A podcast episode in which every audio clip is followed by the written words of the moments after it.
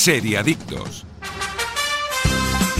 Muy buenos días de sábado, queridos seriadictos y seriadictas, y bienvenidos a vuestra cita semanal con el universo de las series, aquí en directo en Radio Marca, desde cualquier punto del país y también en cualquier momento desde la web o app de Radio Marca, Vox y Spotify.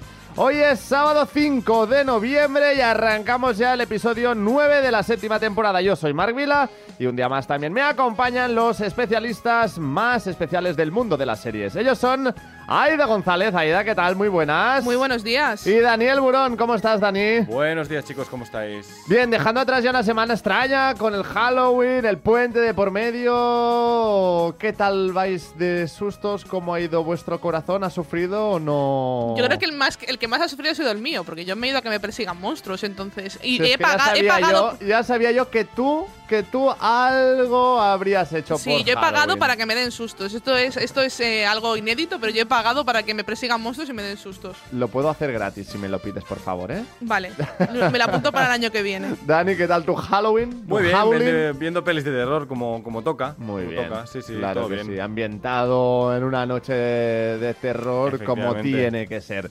También está con nosotros Jordi Moreno en el control técnico y desde el programa de series más importante de todo el país hoy queremos analizar también El Gabinete de Curiosidades, una serie de Guillermo del Toro disponible en Netflix que nos presenta ocho cuentos de terror espeluznantes.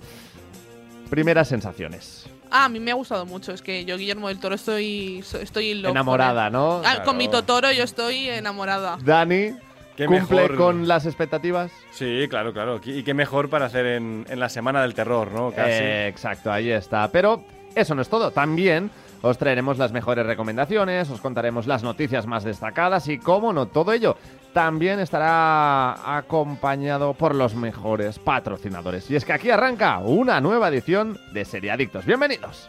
Estás escuchando Seriadictos con Marc Vila, Aida González y Daniel Burón. ¿Sabéis cómo os llaman? Los Miami. Cada vez que os ven aparecer con esas cazadoras, no saben si les vais a echar a los perros o les vais a dar de hostias.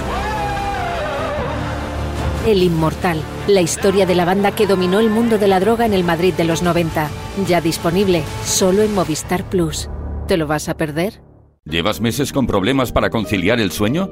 Sedaner Sueño de Soria Natural. Son comprimidos de doble acción con un recubrimiento de melatonina y extractos de valeriana, amapola de California y pasiflora, cuyos principios activos se liberan progresivamente y ayudan a mantener un sueño de calidad. Sedaner Sueño de Soria Natural. Expertos en cuidarte. Ey, para un momento y mira hacia la derecha. ¿Qué ves? Destinos. Y a la izquierda, más destinos. Y si miras más allá donde casi no llegas a ver, muchos más destinos.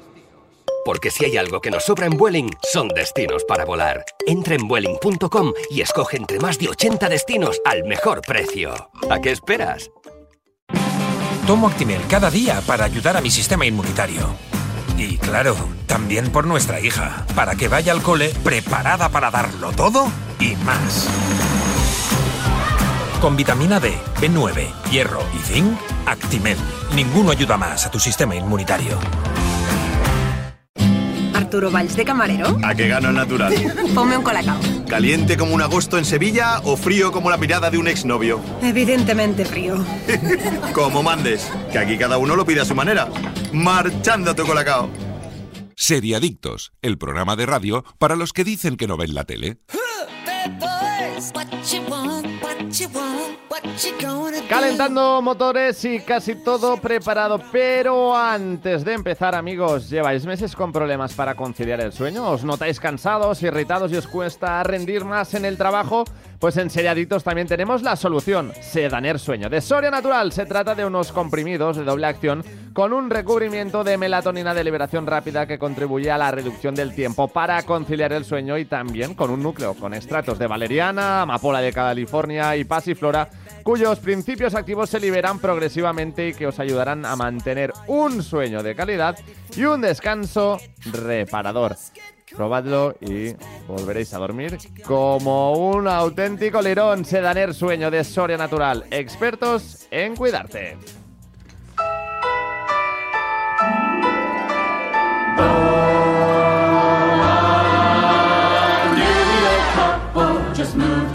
ahora sí, vamos allá, vamos a empezar con el repaso a las noticias más destacadas de la semana. Vision tendrá su propia serie en Disney Plus. Trabaja en un nuevo spin-off de La Bruja Escarlata y Vision, centrada en el personaje de Paul Bettany. Bruja Escarlata y Visión es una de las series de Disney Plus con más éxito. Tuvo el honor de inaugurar la fase 4 del UCM y conectó con Doctor Strange en el multiverso de la locura, donde volvimos a ver a Wanda.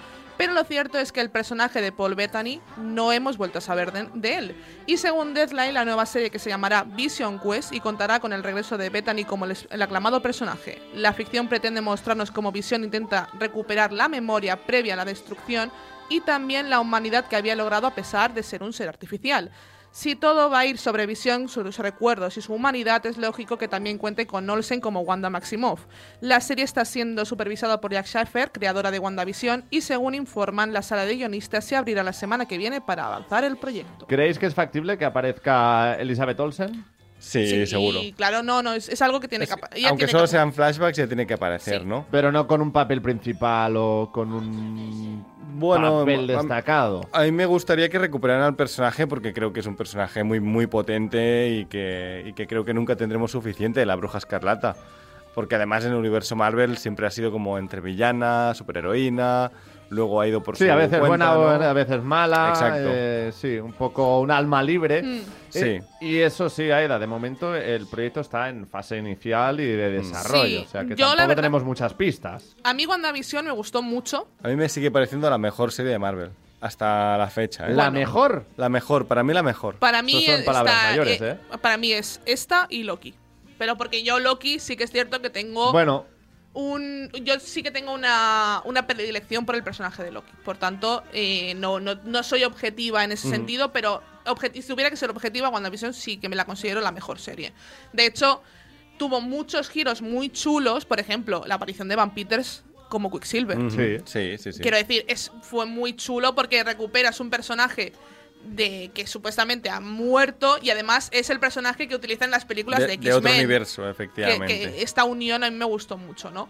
Y sí que es cierto que la serie es muy buena y tengo muchas ganas de ver a, a Visión porque a mí es un personaje que me gusta mucho también, me gustan mucho las películas y me sí, gusta mucho... Paul eh, mola mucho. y aparte que lo hace muy bien además, yo creo que tiene un per- el personaje muy cogido, por tanto, me apetece ver qué me tienen que contar, porque a mí WandaVision sí que es cierto que me dejó al final en plan con ganas de más. Sí que es Mm. cierto que luego lo recuperamos en, en Doctor Strange, pero Sí, recuperamos solo a Wanda. si- Lo que decimos Claro. siempre, esto es un capítulo de, de una serie muy larga que se va nos cambiando van entre faltando pelis los fascículos, ¿no? Efectivamente. Bueno, lo que eran los cómics, las grapas, las colecciones, Eso es. los crossovers, etcétera. De hecho, a mí lo único que no me gusta de la serie de Loki y es para mí el punto flaco que tiene y por eso creo que Wanda le WandaVision gana es que todavía no me lo han unido con nada. Está Es decir, ahí un pegote claro, suelto El sin final tener de Loki relación. supuestamente tiene Yo creo que, ir lo veremos unido. unido, en, en- que, que ya ha salido el tráiler en Ant-Man y la avispa, Sí, yo eh, lo Quantum creo. Manía, que allí veremos Claro, porque cómo se eh, une. Kang tiene que salir allí. Porque el villano es el mismo, efectivamente. Y el, es el mismo villano que la, que la Que serie de Loki. Loki, que te- Ujú. recordemos que eh, va a estrenarse el año que viene. Su segunda temporada ya está rodada, eh, ya se han ido imágenes de, de, Sí, hay imágenes de Tom, del rodaje, de Tom sí. Hiddleston y, de, y de la chica, que no me acuerdo, la actriz, Ujú. Que, que, que hace de Sylvie, que ya se ha rodado gran parte. Entonces ya, ya está lista para, para, para salir. Y yo tengo muchas ganas de ver la segunda temporada y a ver qué me cuentan. Sofía Di Sí, Martino. también. Sí. Sofía Di Martino, efectivamente. Una gran actriz también, que a mí me gusta mucho. Sí, me gustó mucho su Y creo que lo hace muy bien. eh, también junto. Jolín, estoy tonta hoy con los nombres. El, el que está dentro de la. del. Jolín. El Owe- Owen, Wilson. Owen Wilson. Sí, sí, Que, sí. que vamos a decir de Owen Wilson, ¿no? Pues todo bueno. Na- nunca nada malo, siempre es eh, puro carisma. De boda en boda, a- ¿no? Era la película Sí. que habían hecho. Zolander. Zolander, bueno. Eh, Wonder, esta- que la vi sí. hace poco también que la daban por televisión. Wonder. Sí, a, a Visión tiene buena pinta. Yo sobre todo le, le tengo esperanza porque está aquí Jack Schaefer, que bueno, nos dio alegrías en WandaVision. Por eso, Entonces, yo es una serie que sí que tengo muchas ganas. Supongo que la veremos ya de cara a finales del año que viene. Si Mm. ahora mismo está eh, con la parte del guion y tal, yo creo que se empezará a rodar a, mediados de este año. Sí, esto es del para año que viene, fase 5 seguramente, ¿no? Sí, Pero- sí, sí, sí. Yo creo que ya cerrando fase 4, empezando fase 5, creo que será, será esta serie. Y con muchas ganas a ver qué nos, qué nos cuentan de, de visión y cómo vemos ese proceso del personaje. Me había quedado sumergido en la filmografía de Owen Wilson, Starsky and Hutch eh, los becarios, en fin. Es que es una maravilla de actor. Noche en el museo. A mí, Noche en el Museo Claro. y también en, en los, Marley padres, and Me. los padres de ella. También. Que sale él, es el exnovio Sí, de, sí, de la verdad, protagonista, que es muy guay ese personaje, Y carpintero. los padres de él. Y los padres de Y él. los padres de él. Se ha También. anunciado también que Yaya Abdul Matin II, este actor con un nombre tan molón, que era de Wonder Man también para Marvel, otra serie de Disney Plus, y que el director será Daniel Destin, Destin Daniel Creton, que es el director de Sanchi. Así que Marvel sigue ampliando su catálogo de series para Disney Plus, por lo que parece. Es una buena noticia. Sí, parece para mí lo ¿no? es. Al final también volvemos a lo de siempre. ¿Hasta qué punto saturas el universo Marvel o el catálogo de...? Yo creo que algo cada dos meses es correcto en, en el caso de Marvel.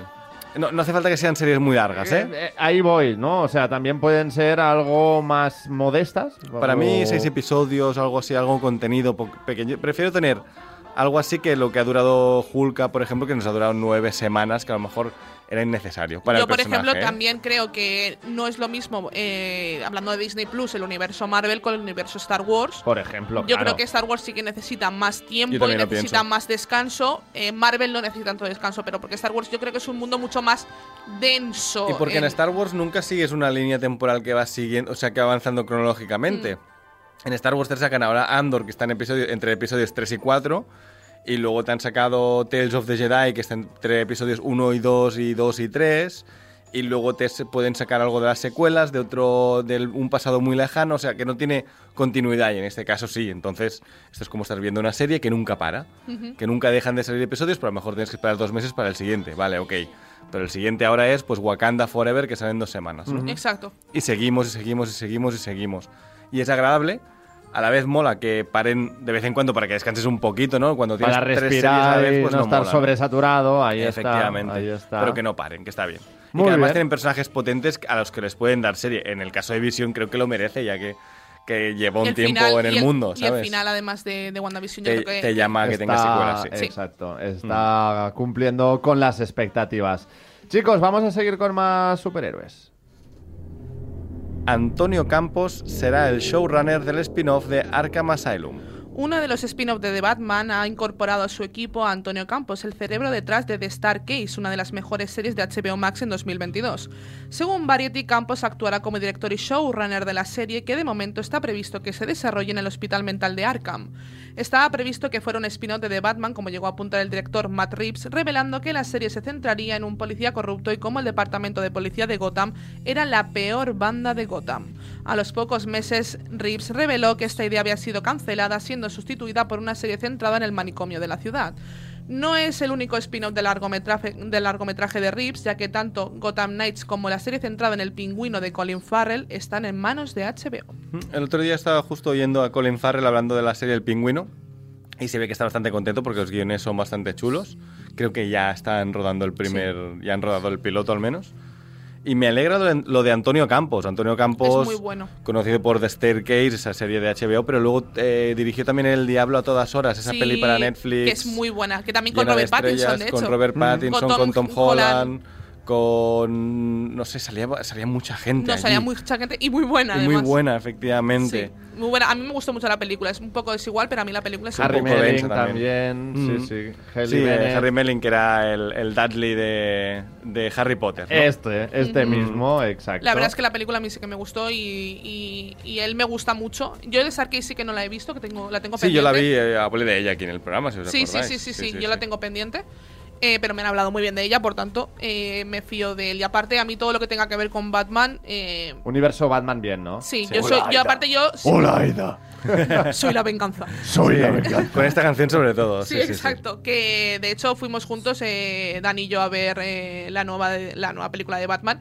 Y a mí me pareció una obra maestra. Bajo mi punto de vista, claro, yo ve- veníamos con mu- yo me había pegado muchos palos con, con Batman en an- anteriormente. A mí, por ejemplo, el Batman de Ben Affleck a mí no me gusta, personalmente. Sabes que a mí me encanta. Sí, sí, a sí. mí también, sé. ¿eh? A mí me encanta. ¿eh? A mí también A mí me no. gusta mucho, ¿eh? Pero bueno, que cada. pues, También me gusta mucho el de Robert Pattinson, yo siempre lo digo, ¿eh? que también es una yo película el de Robert Pattinson lo defiendo a muerte. Pues yo soy hija de Crepúsculo. dudas pa- Correcto. Yo es soy que yo hija creo Crepúsculo. que eso te une muchísimo ya a la figura de Robert Pattinson. Y de hecho hoy lleva Dani una, pe- una camiseta de una película De de, una peli de Robert Robert Pattinson, Pattinson. efectivamente. Sí, sí, ahí del, El del Faro. faro, ¿no? Buenísima Em, película también. Y, pero yo tengo muchas ganas de ver esos spin-offs. Y del que más pinta. tengo ganas es de este, el de Antonio Campos y el de Colin Farrell. A mí me apetece Yo, por- mucho. yo más por Colin Farrell que por No, el claro. pingüino en sí, porque al Ya, final Pero el las historias de villanos de Batman sin Batman no tienen tanta gracia, ¿no? A lo mejor siempre lo que mola es un poco la comparación, ¿no? Pero, a ver, que que Colin Farrell a mí me cae genial. Entonces, bueno, y yo creo que el pingüino de, Corri- de Colin sobre Farrell todo, sobre que todo. vimos en Hombre, el meme del pingüino de Colin Farrell es lo mejor. O sea, ese, ese tío es un meme andante, ese pingüino. Pero tiene ¿no? que llevar el, el- el paraguas que yo tengo, que es un pingüino, que ya lo colgaré en las redes, Sí. pero tengo, tengo un paraguas que es una cabeza de pingüino y si no lleva ese, pa- ese paraguas, no es No es el pingüino, No es el no, pingüino. es de real pingüino. No es de real pingüino. Exactamente. Bueno, el pingüino canon. Y el argumento, en este caso más centrado en el manicomio de la ciudad, nos llama más la atención que en la peor banda de Gotham. No. A ver Sí, cómo lo. A ver, a mí me, me gustan mucho las historias de la policía de Gotham. A mí siempre. Me parecen. Es uno de los puntos fuertes. Claro, policías corruptos siempre molan. Yo creo que es, es un, Total. un, un género que nos, un subgénero que nos gusta. Eh, sobre un manicomio, bueno, depende, a ver por dónde lo tiran. Si es por varias historias de gente loca y ya está, o, o va a ser más un rollo Joker. el pro- o el que el protagonista sea uno de los carce- de los carceleros o que sea eh, género de, de cárcel, ¿no? Que también estaría estaría Sí. guay, un poco género carcelario no estaría mal. A ver, creo que dentro de la, de la, de la película abrieron muchas cosas. Abrieron. Sí, aparte que el hay- Gotham hay de la peli es muy chulo, abiertos ¿eh? y hay muchos Hay hilos el donde Gotham- estirar. el- el Recordemos chulo, que una pero de el las Arkham escenas- Asylum es muy guapo de, Hombre. de la peli, sí, sí, sí. Es muy guay. Y aparte, guay. yo creo que abrieron un frente muy chulo, eh, porque recordemos que Enigma es uno de los villanos de la última película. Cuando lo encierran en, en Arkham, se encuentra con el Joker. Efectivamente. Él habla con, con el Joker. Entonces, En yo plan, creo. hola, amigui, ¿qué tal, eh? Sí, sí, sí, completamente. Y yo creo que por ahí hecho, tenemos una, eh, una veda que, por la que podemos tirar muy fácil. Mm, La gente si quiere ver el Joker, supongo que todo el mundo que la habrá querido ver la ha visto, pero por, por redes. Hay una escena, la escena eliminada. Colgaron la escena eliminada donde ese, el Batman de Joker de Robert Pattinson, perdón, hablaba con el Joker Sí. para sacarle información para descubrir quién podía ser el villano. Que está bastante bien esa escena también, Sí, ¿no? aunque yo tengo que decir que a mí eh, Christian Bale, eh, con la, la conversación que tiene Christian Bale con el Joker, o sea, Be- el Batman de mucho de esa Christian Bale escena, ¿eh? También, sí. con el Joker, para mí es una de las mejores escenas de ellos dos, Mm. eh, de, de todas las películas que he visto de, de- de Batman, ¿no? Pero bueno, yo tengo muchas ganas, todo lo que sea de Batman a mí El me... Batman de Christian Bale, sí, ¿no? Sí, sí, sí, sí, sí, 100%. 100%. Ah, En parte, Dani, no en- te veo en parte a favor, ¿eh? En parte a favor. Eh, no por el Batman, sino. O sea, a mí me gusta todo menos el Batman y el Gotham. El Gotham me parece. Chicago. eh, Chicago. que es literalmente Es Chicago, Chicago. ¿no? Pero. Pero nunca he estado muy a favor, y me pasa con Robert Pattinson, pero me gusta más el enfoque ¿eh? de- del Batman con armadura. Yo creo que al final Batman es un tío con pijama, ¿no? Y si el pijama mola tanto como el de Ben Affleck, pues mejor. Claro, Pero- sí, ya puestos a pedir un pijamo Claro. aunque que, que me abrigue como el de Ben Affleck, pero... Efectivamente, ¿no? Estamos Pero de acuerdo. Yo yo, soy- siempre- estoy más a favor del tono más siempre comique. Sí. Yo siempre defenderé, eh, bueno, defenderé no, yo siempre diré que para mí la, me- la primera media hora de la última película de, de Batman es lo mejor que hemos visto de Batman en nu- nunca. A mí me gusta mucho también, sí. Porque es la presentación de un personaje que realmente eh, La primera media hora de la Sí. última película de Batman. para ¿eh? mí es la representación de Batman. De- del miedo, de, de cómo los le, le temen. Porque Mm. y, y so- todo, solo ves oscuridad y no sabes en cualquier momento que te puede salir y te, y, te, y te puede pegar una paliza bien, bien chula, ¿eh? De las series, ¿eh? De las series. Y no de series. No, de Hablo series, no de series, series. Exacto. ¿Alguna cosita más de este tema de Batman, Pingüino, Pues muchas ganas, muchas ganas. Gotham Knights? A ver por dónde tira, a ver cuando vemos las primeras imágenes y nos presentan una sinopsis con cara y ojos también, claro. Sí, exacto. Correcto, que podamos ah, saber un poquito más sobre su argumento o sobre Sí, su por- por trama, dónde por dónde tirará la cosa. Y ahora seguiremos repasando la actualidad y las novedades del mundo de las series, pero antes también os quiero hablar de, de nuestro mejor aliado para nuestro sistema inmunitario. Nos referimos a Actimel, porque sabéis que Actimel lleva más de 30 años investigando el sistema inmunitario para encontrar la fórmula más completa. Además de que es el único con contenido en vitamina D y además vitamina B9, hierro y zinc. Disfruta de tu día a día como más te gusta porque tu sistema inmunitario te permitirá recargarte de energía y tomarte un Actimel. Sí, acompañado como siempre de los seriadictos, de Aida, de Dani, de Jordi, de De Mark. todos, de todos. ¿Qué, qué habéis traído hoy? ¿Qué Actimel lleváis ahí escondido? Pues yo de Granada y arándanos, porque de verdad que os lo recomiendo. Está increíble. o es sea, muy otoñal, ¿eh? Además, sí, te sí, diré. sí, sí. Mm, A mí, de verdad, ya. me parece que eh, todos están buenísimos, ¿eh? Pero yo tengo mis favoritos, como todos tenemos. Y a mí el de Granada y arándanos me parece uno de los mejores. Yo multifrutas, porque como no acaba de hacer ni frío ni calor, ni, ni no sabes Pero tú cómo estamos. refrescar el corazón. en tierra de nadie. el En tierra de nadie, efectivamente. Bien. Y en tierra de todos también. Correcto, ahí está. Pues yo, como me caso en menos de un mes, el Activel eh, 0% materia grasa.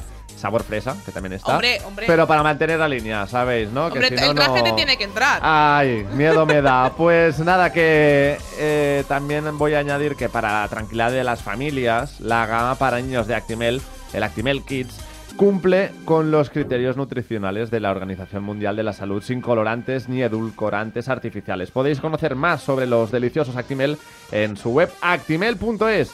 actimel.es.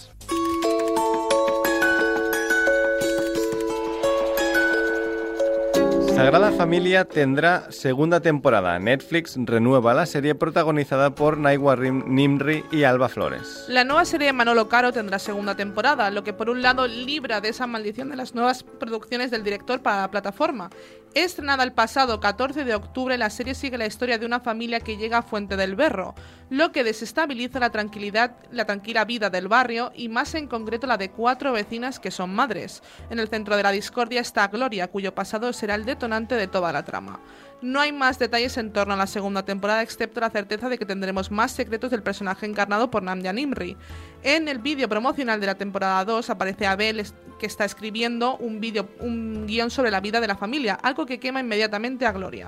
Manolo Caro es de nuevo el responsable máximo de la serie como showrunner y director. Las labores de guion las comparte con Fernando Pérez y María Miranda Anguita. Tú la has visto, me parece, ¿no, Marc? Mm, La empecé a ver, pero no la he acabado. O sea, Ah. ahora estaba buscando también a ver un poco más referencias. Yo la empecé a ver, no la he acabado, pero no está mal, bajo mi criterio. Una serie que pasa bien, que Sí. pasa bien y pff, con artistazas. Najwa Nimri, Alba Flores. Una trama a lo mejor más común. No nos vamos a la ciencia ficción, ¿no? Vamos a buscar algo más Un drama, cotidiano, un drama. Ujú. cotidiano incluso te diré, que creo que al final pues sí que te da para poder hacer una segunda temporada. Insisto, no he visto el final de la primera. No sé cómo cierran la Claro. primera. Claro, claro. Que si hubiera quedado solo en una también hubieran, creo, acabado bien, supongo. Pero señal que ha tenido éxito. No sé Sí. si... No, yo, yo he escuchado mucho hablar de ella. Sí, sí, se ha Yo hecho... sí que es cierto que es una de las series que sí que he escuchado hablar de ella. No la he visto, no. Pero, por ejemplo, conozco gente de mi alrededor que sí que la ha visto y que le ha gustado mucho. También es porque a mí a lo mejor la trama Es- no me acaba de llamar, no, no acabo de encajar a lo mejor con este tipo de tramas, puede ser, no, no, no estoy segura, ¿no? Pero no es una serie que yo, que yo tenga tampoco ganas de ver. A mí no me, no me llama porque no es mi, no es mi terreno tampoco, ¿eh? Estoy Sí. con Aida. Yo es que, y que me alegro de que le hayan dado una segunda temporada porque creo que es una serie que, que ha tenido mucho éxito y además yo creo que está muy bien dirigida por lo que he visto en trailers y tal, la fotografía. Me gusta mucho esa- ese tipo de fotografía saturada que tiene, la, que tiene la serie en general. A mí me gusta. Pero ya te digo, tampoco Manolo Caro no es un director que a mí me, me, me haga el peso. No, no me gusta. Creo que tiene también la. em, no me acuerdo cómo se llama. Hoy estoy, hoy estoy tonta con los nombres. Si Algo de solo las fuera flores. hoy. Si fuera La hoy. Casa, Casa de las de Flores. La, la- la Casa de las Flores también es una serie que también salía Paco León, creo, si no me equivoco, Sí, y tal, y sí. también fue bastante boom dentro de, de la plataforma de Netflix, ¿no? Muy mainstream, ¿no? Sí, y aparte era una serie también de producción medio mexicana, y yo creo que, que- que la serie también está muy bien, tampoco lo- me vi, me parece que me vi tres o cuatro capítulos, no me llamó la atención y la, y la dejé, ¿no? Pero bueno, mm, me alegro de que por lo menos a la gente que le haya gustado, pues aquí tenéis, vais a tener segunda temporada. Se concibió como una miniserie, pero mm, viendo el éxito que ha tenido, supongo que Netflix eh, ha decidido pues darle esa segunda temporada. Son que, series baratas al final, que Mm. Netflix le, le interesa tener una serie, porque no es muy. Al ser español ya, ya- Claro, ya es barata español. directamente, pero que al final no deja de ser una, peli, una serie donde solo tienes localizaciones, pisos. Eh, mobiliario, no, no, no, no requiere de, de grandes producciones. Entonces, bueno, entiendo que la renueven, claro. Y además Sí. de Joan Imri, Alba Flores también, Carla Campra, eh, Alex García, Macarena Gómez. Sí, O sea, el- no, sí, el elenco de actores es muy, muy bueno. El, a mí, por ejemplo, Alba Flores es, un- es una actriz que a mí me gusta muchísimo. Em, pero bueno, supongo que a lo mejor esto, o sea, en la trama no me llama y si se juntaran para otra cosa, pues seguramente sí que le daría, le daría una oportunidad. Pero bueno, a mí es también a veces me confunde un poco Netflix en el sentido de mm, doy segundas temporadas a series eh, un poco de este estilo y luego can- voy cancelando otras que, que a lo mejor sí bueno, que... que... acaban de anunciar que renuevan por fin eh, la que te gustó tanto este año, Aida, la de Sandman. Sí, menos mal. Ya por fin han sí, anunciado porque segunda Sandman, temporada. Sandman tuvo muchos muy buenos números. Buenos números y buena crítica, sí, sí. Pero A mí han me gustó pues, mucho. dos o tres meses en anunciar la segunda temporada. Que como curiosidad, eh, este, o sea, el actor de Sandman eh, vivía, en- vivía en Londres eh, junto con Robert Pattinson y Andrew Garfield. Que eran- ¿Cuándo esto? Esto cuando eran cuando empezaron Cuando la, actuación. ¿Piso eh, de estudiantes? Exacto, vivían y, juntos. Y también el de Animales Fantásticos, ¿cómo se llama? Ah, el chico sí. este pelirrojo también, ¿no? Eh, Pues este chico también, y luego vivieron todos juntos en Nueva York cuando empezaron a hacer, bueno, por ahí a moverse. de hecho, repasaban juntos el papel de. Robert Harry- Pattinson para. Eddie Redmayne. Eddie Redmayne, sí. Pues repasaban juntos el papel de, de Robert Pattinson para Crepúsculo. De hecho, uno de ellos hacía de Vela. Vaya cantera, ¿no? Sí, sí. Vaya cantera. Eddie Redmayne hacía de vela, seguro. Sí, sí, seguro, seguro. La verdad es que me, me parece muy curioso. Dicho esto, también vamos a avanzar con otra de las noticias que os traemos hoy aquí en Sería Adictos. Como oís por la banda sonora, The Witcher tendrá cuarta temporada, pero Henry Cavill ya no será Geralt de Rivia. Tal y como se anunció tras el estreno de la película de Black Adam, Cavill volverá a vestir la capa de Superman en el universo cinematográfico de DC, siendo una de las piezas esenciales dentro del gran plan de James Gunn. En consecuencia, la tercera temporada de The Witcher será la última que protagonice y lidere como Geralt de Rivia. Ahora bien, el papel principal de la serie ya tiene propietario, Liam Hemsworth. El relevo ha sido anunciado por la propia Netflix y por su parte ambos actores, tanto Liam como Henry, se han deshecho en elogios el uno del otro en sus respectivas redes sociales. Henry Cavill se despide de un personaje muy especial para él ya que era muy fan de los libros antes de tener la oportunidad de interpretar a Geralt. Mi viaje como Geralt de Rivia ha estado lleno de monstruos y aventuras y por desgracia dejaré mi medallón y mis espadas para la temporada 4, explicaba Cavill. Con todo y como ya comentamos, todavía queda bastante tiempo de cara a que se produzca el relevo, ya que el estreno de su tercera entrega está programado para el verano de 2023. Buena noticia, mala noticia. Malísima. A ver, mala Claro. noticia Malísima. seguro, ¿no? No, Porque- la buena es que vuelve The Witcher. La mala es que. Bueno, y que tenemos una temporada más con Henry Cavill realmente. que Claro, ¿Pero todavía- tiene que- sentido? Eh, Eso bueno, me es que pregunto tiene sentido yo. porque está rodada. No, no, no, no. Digo si tiene sentido el hecho de voy a sustituirle. Hombre, Netflix, eh, siempre lo digo aquí, que Netflix necesita eh, inteligen- eh, IPs, ¿no? Propiedades intelectuales, ¿vale? Entonces no puede cancelar una que ya tiene en activo. Es que sería cargarse otros derechos que tienen y, y no dárselos a nadie, ¿no? Entonces ellos seguro que prefieren seguir produciendo, a- o sea, cambiar el actor y seguir produciendo a no hacerlo. Que el Liam, eh, Liam Hemsworth no está Es nada el, mal. es el hermano de, El hermano de de, Thor. de- De Thor. de Thor, de Chris eh, Hemsworth. Y ex marido, y ex de- marido de Miley Cyrus. Efectivamente. Y cuñado del Zapataki. Efectivamente. Y primo también. de la Paqui, la charcutera, la, la que vive aquí al lado. A ver, a mí me parece que, que el, el personaje no le pega, o sea, está, está bien y, y si le maquillan bien no está mal como Geralt de, no como le- Geralt de Rivia. Tiene un problema. Liam Hemsworth no es el carisma personificado que es Henry Cavill. Entonces va a ser difícil llegar a la altura del carisma, aunque sea de Henry Cavill. Y por otra parte, te está diciendo un poco velado que Henry Cavill ha tenido, eso lo he leído yo, las fuentes no son fiables, Yo también que ha tenido diferencias creativas efectivamente con los creadores de la serie que ya las tuvo en la primera temporada y en la segunda. Cuando Sí. decimos creativas, ¿son creativas o económicas? No, creativas. No, porque económicas se las solucionaron para la segunda temporada ya. O sea, O sea, le, le han el- subido el sueldo. El problema es que eh, Henry Cavill es un, es un tío muy friki. eh, para empezar, es un tío súper, Sí, súper sí, friki. Si le seguís en redes sociales. Y juega al WoW, o sea, yo ya estoy enamorada de él ya solo por eso.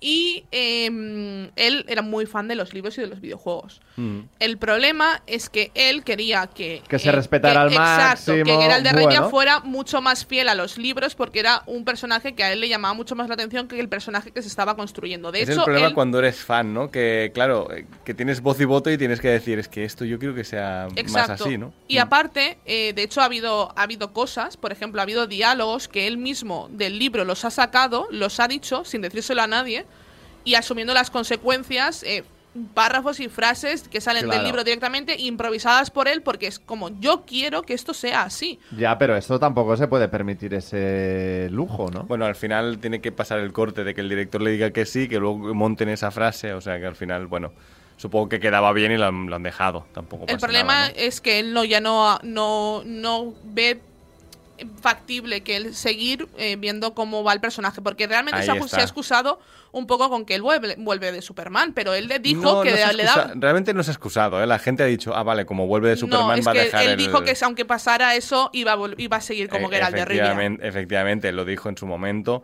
Y que de Superman tampoco es que tenga tres proyectos abiertos, es que a lo, a mejor tiene una segunda parte que aún tampoco se ha anunciado. O sea, que, que no hay nada, que no tiene nada realmente, que él deja el personaje por otras cosas. Eh, Por lo que se ve de buen rollo, ¿eh? También. No, no, él, hombre, yo no, yo me, yo tampoco lo veo una persona que quiera generar un conflicto. No lo creo. eh, por lo como es él. Pero él ya ha ido, ha ido dejando muchas pistas durante toda la. durante las entrevistas de la segunda temporada, cuando estaban anunciándose la segunda temporada, él ya iba dejando pistas de que él era muy fan de los libros, que le gustaría que el personaje fuera un poco más como los libros. Él ya iba dejando un poquito de semillitas en plan, oye. Pues la tercera es peor, pues, en este caso, ¿no? En- o Pullitas, sea, ¿no? tercera- Pullitas de... Claro. Vamos a ser un poco más fieles a, a la obra original. Y yo, sinceramente, a Liam. Pero también lo veo valiente por su parte. Sí, claro. Mucho. Mm. Mucho. O sea, al final y, es- y tiene el problema del bienquedismo siempre de, del mundillo, ¿no? Porque en el, en el día en el que hable sabremos exactamente por qué. ¿Qué ha pasado? Mira, esto no me gustaba y dije que no quería conti- continuar y ya está, ¿no? Y hoy en día cuesta un poco más sacarles estas cosas que sí, que al cabo de 10 años lo va a contar, pero lo queremos saber ahora. Ahora, queremos saber por qué. Exactamente cuál es la escena que te, o qué capítulo o qué decisión ha hecho que tú Y- y digas, "Mira, no podemos, continúo. No sé, imaginarnos algún salto temporal, algún... Es que yo lo hubiera envejecido a Geralt de Rivia. Claro, porque es que- Henry Cavill ya es joven para papel realmente, Ya, ¿no? pero un para ir, Mikkelsen, ¿no? ir, a- ir al inicio, Bueno, claro, el- luego lo que puedes hacer es volver al inicio, pero igualmente es que Geralt no envejece. Ya. Desde que él es brujo, eh, ya no envejece, ¿no? Entonces no, no tiene mucho sentido no realmente. sé, por ¿no? un punto... O envejece muy lento, eso es verdad. Sí, Sí, envejece por, muy lento. por una parte sí que es cierto que ese cambio, sobre todo al principio, nos va a chocar, Sí. pero pues, tiempo al tiempo, ¿no? Al final supongo también que- es... Y espero que Hablábamos vaya con la calidad de de la- la... serie. Claro, que, que si la serie se va peor también, eh, Claro, será el momento de eh, decir, bueno, esto hasta no. aquí, gracias y... La que pinta bien es la precuela de The Witcher, Sí. que van a, que han sacado tráiler también, se lo sacaron para el día de Netflix, este To Doom, ¿no? Pero que tiene buena pinta la precuela. Sí, Yo sí, estoy sí, bastante dentro. Con el chico este de Euforia, el del supermercado de Euforia, sí, ¿no? sí, sí, sí, sí. Tiene buena pinta, la verdad, no sé. Veremos. A ver, a ver qué tal. Eh, Pues Nos queda una temporada más, al menos, con, con Henry Cavill. Y yo esa temporada seguro que me la veo. Y luego, Sí, la comentaremos, Y la pero- comentaremos porque a mí me encanta la serie y, y los videojuegos. Y luego, pues ya veremos a ver mm, qué que pasa. por cierto sacan el remake del El primer remake del- videojuego, ¿no? Sí. Y tengo también ganas de. de- yo lo he jugado, yo me De lo yo me echarle lo- horas, ¿eh? Sí, yo ya me lo pasé en su día, pero. Yo no me lo he pasado, yo será mi oportunidad para jugar si lo sacan Sí, en yo me lo pasé, pero porque Si ya dejé las misiones secundarias y dije, tiro para adelante ya, porque si no me voy a Como yo pasar aquí hice con el 50 tercero. años. Si necesitas ayuda, avisa a Aida, ¿eh? Sí, Que- Sí, es mi youtuber de confianza, ¿no? No olvides darle like y suscribirte a su canal. Efectivamente. Bueno, pues en unos instantes llegará el momento del programa en el que analizaremos el ganivete, el ganivete no, el gabinete de curiosidades, una serie dirigida por el maestro del terror Guillermo del Toro, que podréis encontrar también en Netflix. Pero antes debéis saber que Actimel cuenta con 10.000 millones de fermentos naturales, LK6, vitaminas y minerales que ayudan a tu sistema inmunitario. Actimel es una deliciosa bebida que ayuda a tus defensas para estar preparado para todo lo que venga. Infórmate en actimel.es. Seriadictos, porque las series son cosa seria. ¿Llevas meses con problemas para conciliar el sueño? Sedaner Sueño de Soria Natural. Son comprimidos de doble acción con un recubrimiento de melatonina y extractos de valeriana, amapola de California y pasiflora, cuyos principios activos se liberan progresivamente y ayudan a mantener un sueño de calidad. Sedaner Sueño de Soria Natural. Expertos en cuidarte. Arturo Valls de camarero. ¿A qué gano el natural? Ponme un colacao. ¿Caliente como un agosto en Sevilla o frío como la mirada de un exnovio? Evidentemente frío. Como mandes, que aquí cada uno lo pide a su manera. Marchando tu colacao. Ey, para un momento y mira hacia la derecha. ¿Qué ves? Destinos. Y a la izquierda, más destinos. Y si miras más allá donde casi no llegas a ver, muchos más destinos. Porque si hay algo que nos sobra en Vueling, son destinos para volar. Entra en Vueling.com y escoge entre más de 80 destinos al mejor precio. ¿A qué esperas? Tomo Actimel cada día para ayudar a mi sistema inmunitario. Y claro, también por nuestra hija, para que vaya al cole preparada para darlo todo y más. Con vitamina D, B9, hierro y zinc, Actimel. Ninguno ayuda más a tu sistema inmunitario. ¿Sabéis cómo os llaman? Los Miami. Cada vez que os ven aparecer con esas cazadoras, no saben si les vais a echar a los perros o les vais a dar de hostias. El Inmortal, la historia de la banda que dominó el mundo de la droga en el Madrid de los 90. Ya disponible solo en Movistar Plus. ¿Te lo vas a perder? Estás escuchando Seriadictos con Marc Vila, Aida González y Daniel Burón.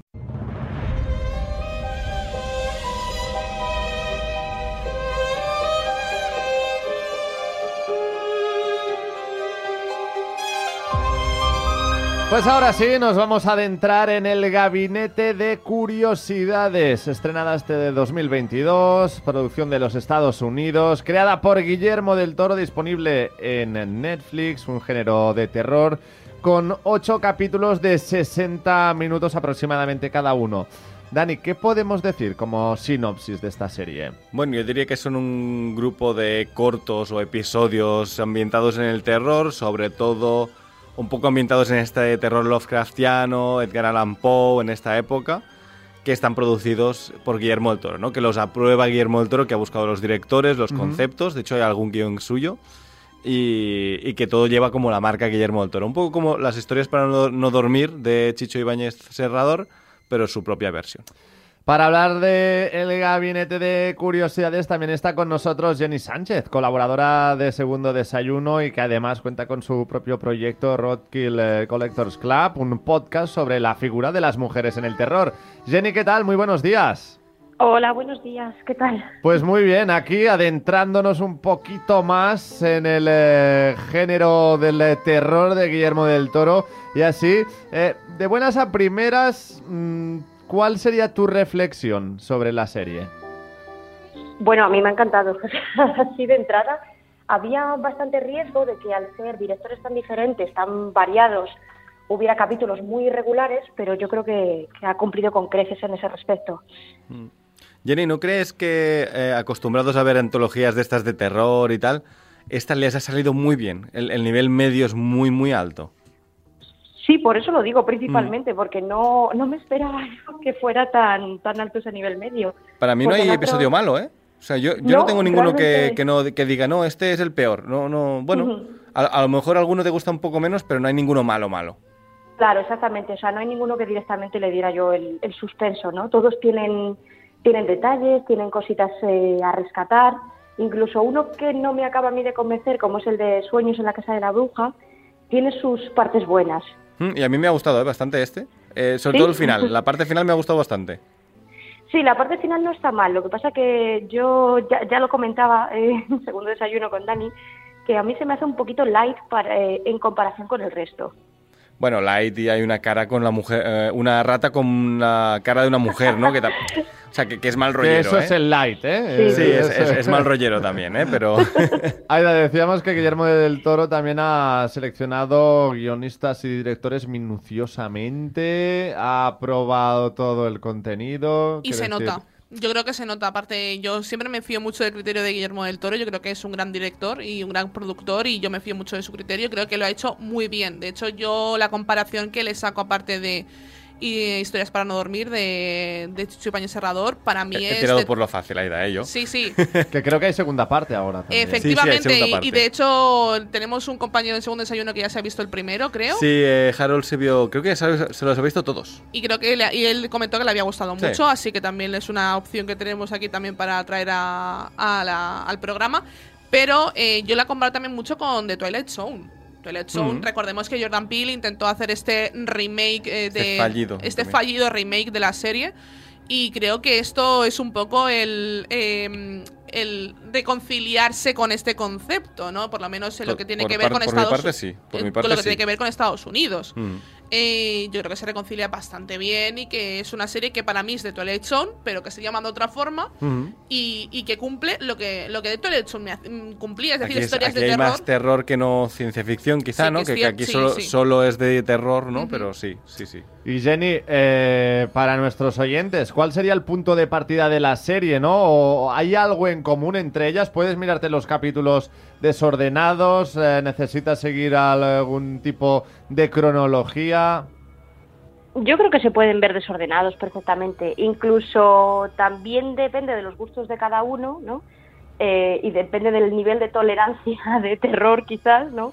Hay Mm. gente que eh, yo tengo amigos que, que todo el tema del gore pues no, no son capaces de, de superarlo, no, no les gusta ver películas que sean demasiado sangrientas. Entonces un capítulo como el de Sueños de la Casa de la Bruja, que no es, como he dicho, no es demasiado Mm. eh, impactante en ese sentido, o, o el último de Murmuring, el murmullo. O el de, Eh, el de ratas de cementerio tampoco es tan gore, ¿no? Pero, por ejemplo, el tercero es muy, muy gore. el sí. tercero es muy... es para estómagos fuertes. O Sí, eh, el del modelo de Pigman sí que tiene imágenes perturbadoras, pero tampoco es excesivamente gore. Yo creo que estos se pueden ver bien. Bueno, ahí el final Sí, del modelo Pigman. Hay, hay imágenes perturbadoras, eso no, no lo vamos a negar. Que de, de hecho, antes de entrar en el programa, Jenny y yo estábamos que- comentando que han sacado las imágenes de ese los episodio, porque es un episodio sí. sobre unos cuadros, sobre el arte Mm. macabro. Y realmente son macabros. ¿eh? Sí, Vistos sí, sí, ya. Claro, en la serie te- tienes dos segundos para ver el cuadro, pero si te lo puedes mirar en el móvil eh, durante 10 segundos, eh, son perturbadores, la verdad. ¿eh? Sí, son geniales. A mí Sí. es que todos, creo que todos los capítulos, como dicen ellos, son buenos, eh, tienen, tienen puntos y creo que también se adaptan mucho a diferentes tipos, a diferentes tipos de público, que, y diferentes tipos de terror. Yo para mí, eh, uno de los que más me ha gustado, y a lo mejor es por, mm, sobre todo por la fotografía, es el cuarto capítulo, el de Mm. la crema, de la, el Sí. de la cre- Para mí, Eh, co- ese- Que se llama La apariencia The Outside que, y está dirigido por Ana Lili Armipur, que es esta directora que ha venido en Sitges un par de veces, que dirigió Una chica camina sola por la noche y luego dirigió... ¿Qué, qué otra peli dirigió Jenny? Eh, The Bad Batch. The Bad Batch para Netflix, sí, sí, sí, efectivamente. Y a mí, para mí, es uno de mis capítulos favoritos, pero supo- yo creo que también por todo lo que tiene el trasfondo que tú encuentras en Mm. ese capítulo. El- el- es el más interesante de, de debatir, creo Y yo. en este ¿eh? La- caso la sí que la hablamos de terror, terror y no solo de sustos, como... Aquí no- hay poco susto, ¿eh? En Sí. esta serie, ¿eh? Es más ambiental todo. Nos Por ejemplo, podemos- este de, la, este de la apariencia, o sea, sustos no hay ninguno. Realmente No, es un Es capítulo perturbador. que es un poco perturbador. No, no da mal, o sea, yo a una persona de estas que no soporte los sustos y pasarlo mal, este sí se lo recomiendo. Mm, Porque Sí. no, no, es, no es desagradable de ver. eh, sale un poco de taxidermia, pero sinceramente yo creo que lo, puedo- lo puede ver todo el mundo, ¿no? En este caso, porque creo que es bastante elegante Sí. y no, no es gore. No es Dahmer. Exacto, eh, da mal rollo porque la protagonista es un poco rarota y tal, y, Sí. y el mundo que te plantea es un poco raro, pero no es eh, ni asqueroso, ni da susto, ni pretende darte miedo, sino un poco de Mm. No, mal no, rollo no. en el cuerpo y hasta además dura una hora y tiene un poco de, de- de comedia. O sea, Sí, tiene esa comedia comedia que mola, sí. El tono, el tono cómico le sienta muy bien a la historia. Y aparte, El un barrio, este. un barrio que ahora mismo, de hecho lo, lo- lo hablaba antes de, de empezar el programa, eh, me recordaba mucho la estética de Kubrick en, en El Resplandor, por, Mm. por lo que serían los saturados, pero Mm, el también, color, sí. También si nos ponemos un poco así, si ya me pusiera más tiquismiquis, a Eduardo Manos Tijeras el barrio. Pues sí. Sí, Un poco, sí. el barrio de, Eduardo Manos Tijeras. Y las, Aún las más mal señoras del rollero. banco, ¿no? Las Sí. señoras del banco son como las señoras de, Es de. Eduardo Manos Tijeras. Es y a mí también lo que me ha sabido un poco mal es ver cómo ha acabado Ron Weasley. Sí, sí, sí, sí, sí. Aunque me encanta la mecha esta eh, Sí, blanca que le han puesto, el mechón este Sí. blanco le queda muy, le queda muy guay, ¿no? Bueno, es que yo estoy Pero enamorada sí. de Rupert Green. Yo Rupert estoy enamorada de Rupert eh, Green desde Harry Potter. Vale, y pero- está haciendo bastante terror últimamente Rupert Green. Sí, no, es- yo creo que A eso también... iba, ha cambiado bastante el género, ¿eh? O Sí, sea, sí, sí, se ha sí. Sí, adaptado de hecho hizo bastante. una serie de... Una La serie... de, la de Servant. Shyamalan, ¿no? Sí. Ujú. Exacto. ¿Que ¿Cómo se llamaba, Jenny? ¿Que tú lo habías visto también? Eh, Servant. Esto, Servant, para Apple TV Plus. Es una de las series de Apple TV Plus. Eh, bueno, para repasar un poco también directores, aquí tenemos, por ejemplo, en el primer episodio, tenemos a Vincenzo Natali, ¿no? Este director. Eh, No, cuidado, ese es el del segundo, el de Ay, no, perdona. El primero es el de Guillermo Navarro, que es el director de fotografía de Guillermo del Toro. ¿Vale? Que está, a mí- Guillermo. Sí, efectivamente, Guillermo Guillermo, eh, que, que es bastante simpático el primero, este el lote 36. A Luego mí me tenemos... gustó mucho, ¿eh? El Sí, a, mí, mí a mí también. me gustó, ¿eh? Eh, luego tenemos las ratas de cementerio, Que que, es el de. que es- este es el de Vincenzo Natali. Mm. La autopsia, que esta es de David Pryor, que es lo que me gusta de esta serie, ¿no? Eh, Guillermo del Toro ha cogido gente que tiene una o dos pelis y les ha dado la oportunidad un poco de no hacer lo que quieran, pero yo creo que hay bastante manga ancha aquí, ¿eh? Sí. Y bueno, este David Pryor dirigió, por ejemplo, The Empty Man, que la tenéis en Disney Plus, eh, que está bastante bien, es una película bastante chula. Y luego, por ejemplo, tenemos, esto ya lo hemos comentado, La apariencia, la de eh, Anne Lily Armipur. Eh, el modelo de Pigman es de Keith Thomas, el hombre que ha dirigido The Vigil y Firestarter, y creo que este es su mejor proyecto hasta la fecha. Sueños de la Casa de la Bruja es de Catherine Hardwick, que es la directora de, de Crepúsculo, Ujú. ¿vale? Que no nos olvidemos La que también primera. es... eh, sí, de la Y primera. de Primera, 13. sí. De Certín, Sí, de efectivamente, y de Ujú. Los Amos de Dogtown, que siempre me gusta como repasar las buenas de la filmografía de esta señora, ¿no? Luego en la inspección de Viewing tenemos al, al grande Panos Cosmatos, ¿no? Director de Beyond the Black Rainbow y, y Mandy, la mejor película de Nick Cage de los últimos años, que yo la recomiendo, es muy extraña, ya, ya aviso a navegantes, ¿no? Pero que este parece que es el que ha tenido más eh, libertad creativa, porque el guion es suyo, es el único guion que es del mismo director en esta serie. Y luego, si os fijáis en las figuritas, ¿no? Que ahora hablamos de la presentación, la figurita es loquísima. O sea, y es el único que tiene una figurita suya, ¿no? Y el último es de Jennifer Kent, la directora de Babadook también. Babadook, buenísima película, también muy Sí. recomendada. Ujú. Ujú. ¿Qué, le- qué os, para- qué os parece la, la intro de Guillermo? Es, es muy chula. Yo creo que, claro, te, te, te mete dentro. Él ya, él ya con su presentación ya te está metiendo dentro de la historia. Y, y es eso, me recuerda mucho a las presentaciones que Es un- hacían en The Twilight aquí, Zone. aquí estoy yo para ti, Guillermo. Sí. ¿no? O sea, es- Yo- tuyo soy. Tuyo soy, totalmente. Sí, sí, sí, sí. Ahí con su gabinete de curiosidades, ¿no? Que aprietas un botón y se abren cuatro cajones y no sé qué. a mí me, es que me eso encanta, me gusta encanta. mucho. Yo creo que está muy bien hecha la escenografía. Mm, La primera, eh, la primera toma de contacto que tienes con la serie es muy buena. Mm. Y ya te deja como, uy, ¿qué me va a contar este hombre? Y me gusta Yo- mucho que, que hable de quién ha dirigido ese episodio, ¿no? Sí. Como que te diga, Sí. mira, esto es de tal persona y encima te ponga una figurita de esa persona allí encima Sí, de la sí, mesa y, un, y un prop de, la, de lo que sería el capítulo, ¿no? Un, un- un- Mm. algo que forma parte del capítulo. Eso me como que me da ternura y me, me entra dentro del episodio, ya estoy dentro, Mm. ¿no? Ya, ya voy que- contigo, Guillermo, ¿no? Claro, es que esa es la idea de un gabinete, o sea, de un gabinete de curiosidades, Mm. el, el objetos que tienen una historia detrás.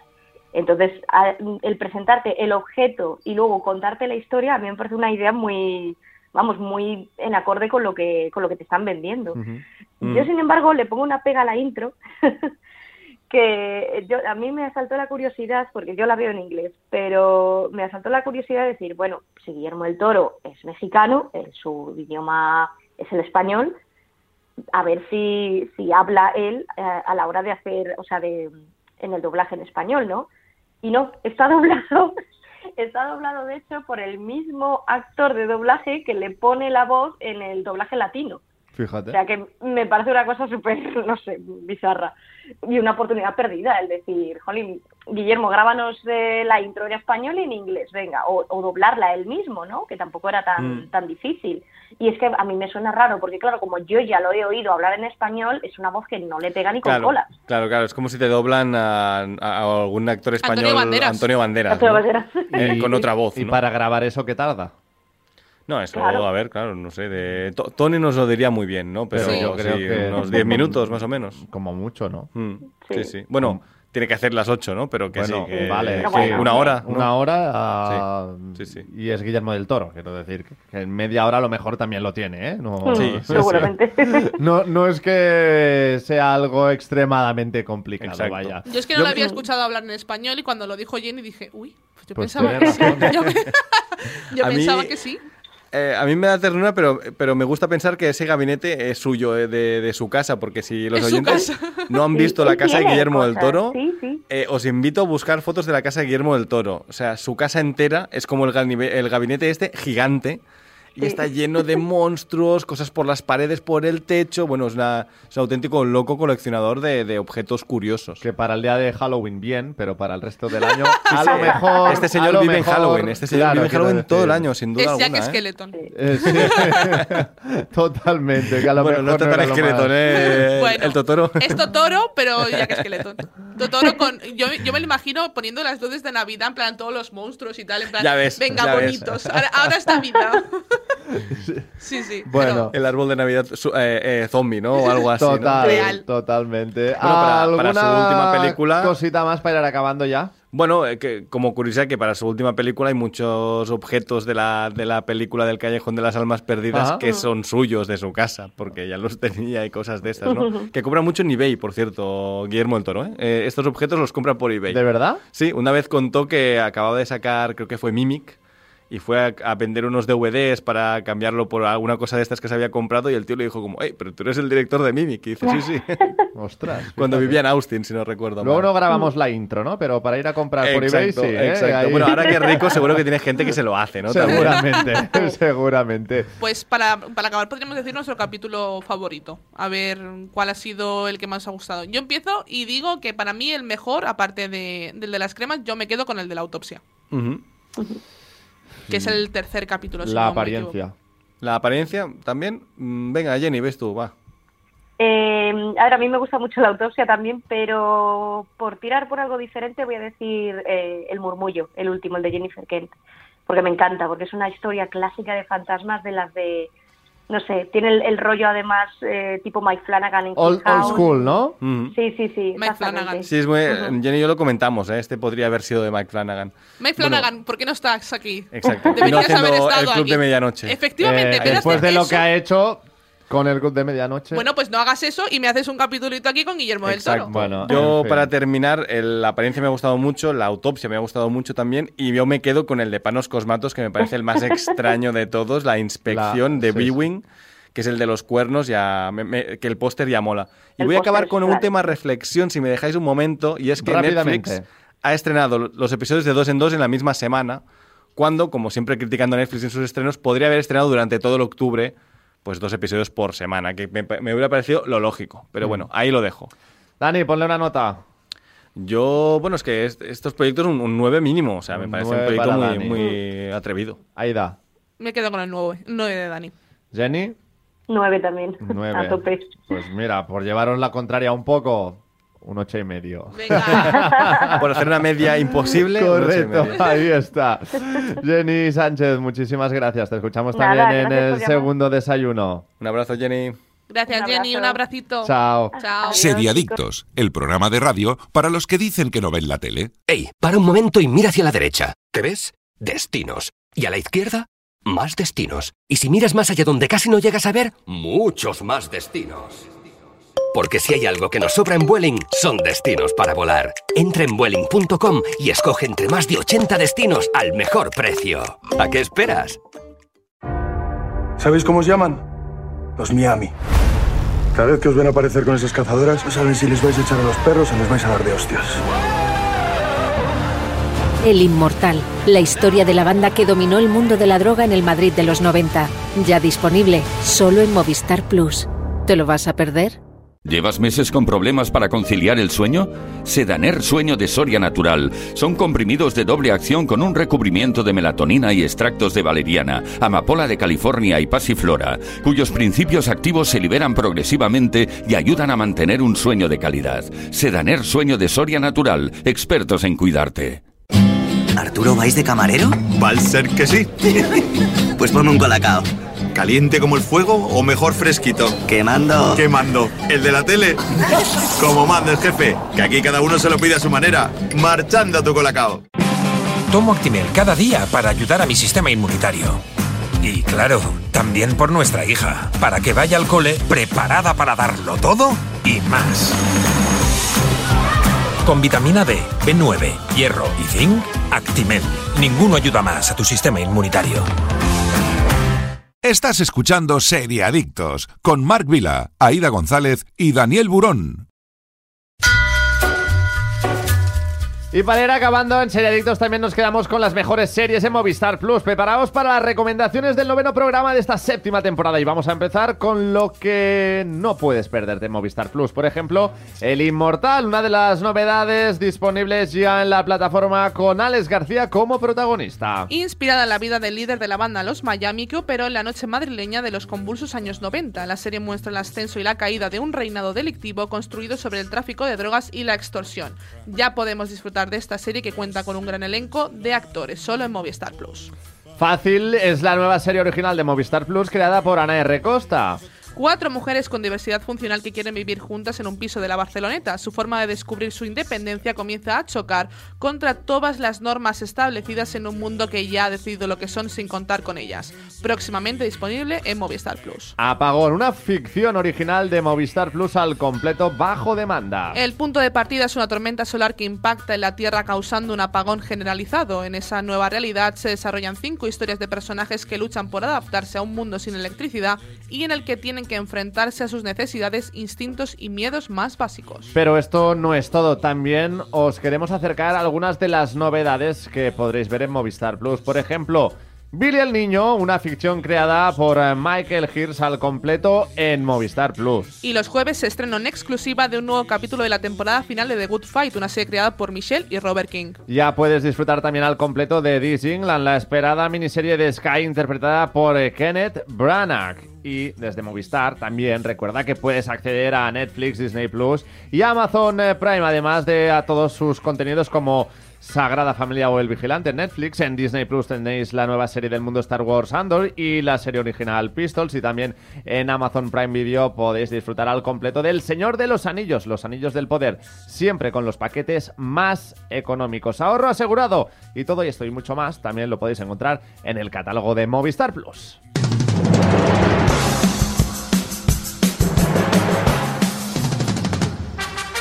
Pues todavía con miedo en el cuerpo por culpa del gabinete de curiosidades de Guillermo del Toro, nos vamos a despedir ya de todos vosotros. Daniel, muchísimas gracias. Maldito Guillermo, ¿eh?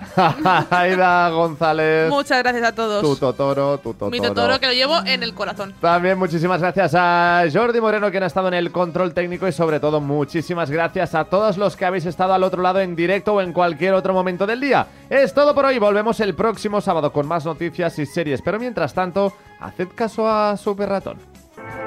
El próximo programa, amiguitos, y no olviden supervitaminarse y mineralizarse.